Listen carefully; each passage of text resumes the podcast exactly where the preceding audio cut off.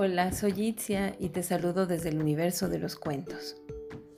Aunque el día de hoy no voy a contarte un cuento, te voy a contar una historia real que va muy acorde con el gran trabajo que están desempeñando los médicos y las enfermeras en todo el mundo. ¿Has escuchado en las noticias que en algunos países del mundo, cuando médicos y enfermeras terminan su jornada laboral, los reciben en sus colonias con aplausos? Por la gran labor que están haciendo en los hospitales, con los enfermos y con otros pacientes que pudieran necesitarlos. Pues así es la historia que te voy a contar hoy. Es una historia de servicio a los demás. Es la historia de la fundadora de la Cruz Roja Mexicana, Luz González Cosío de López, quien fundó la Cruz Roja Mexicana a principios del siglo XX. Y esta historia la encuentras en el libro Había una vez mexicanas que hicieron historia del autor Pedro J. Fernández. Vamos a escucharla con atención.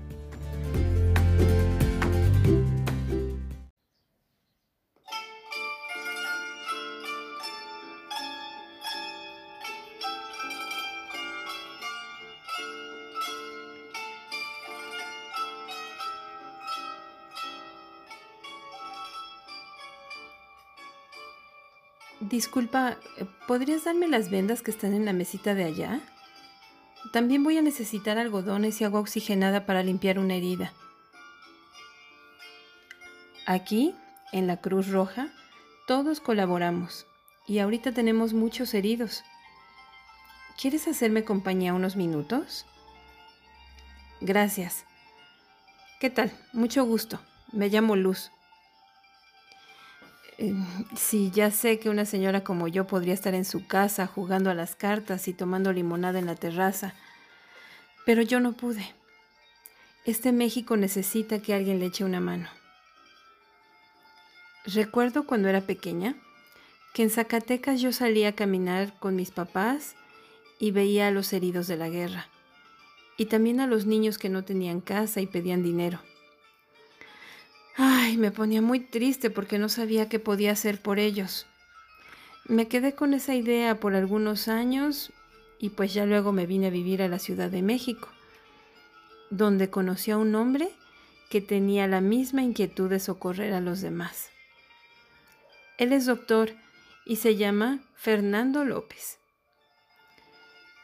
Pensamos en ayudar, comenzamos con pequeños pasos, Fundé y reuní dinero para el Asilo Colón, la Gota de Leche, la Asociación de Madres Mexicanas y el Asilo Protector de la Primera Infancia. Puse especial atención en los niños discapacitados. Y sí, en lugar de ir a los bailes de sociedad que se organizaban en casa de la señora Limantur, muchas veces me quedé poniendo trapos fríos en la frente de los niños para bajarles la fiebre. También recaudaba fondos para sus medicinas. Pero, ¿sabes? Como que me hacía falta algo. No estaba contenta.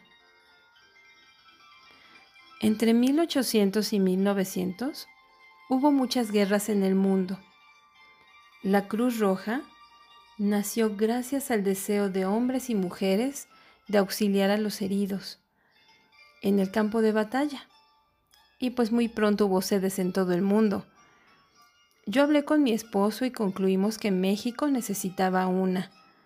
Nos pusimos de acuerdo y en junio de 1909 integramos la primera mesa directiva. Y así se creó la Cruz Roja Mexicana. Dos meses después entró en acción. En el mes de agosto cayó una tormenta en Monterrey. Llovió y llovió sin cesar durante dos días. Y como te podrás imaginar, todo se inundó. Muchas personas resultaron lastimadas, se cayeron casas y había calles por las que no se podía transitar. Junto con otras damas voluntarias, formé un grupo de auxilio. Teníamos que hacer algo y tenía que ser rápido. De modo que rescatamos a muchas personas y las llevamos con los doctores que nos apoyaban.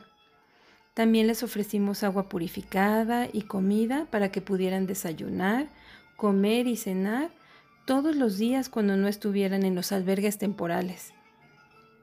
Nos fue también con lo que hicimos en Monterrey que todo el país se enteró, hasta el mismísimo presidente.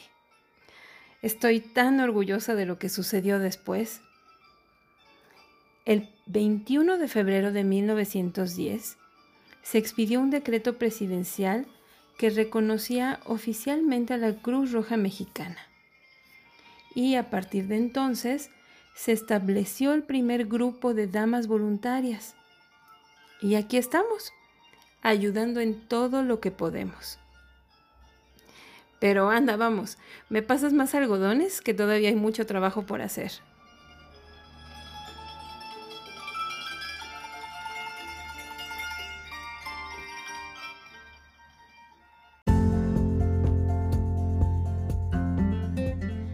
Y así es como hemos llegado al final de nuestra historia de hoy.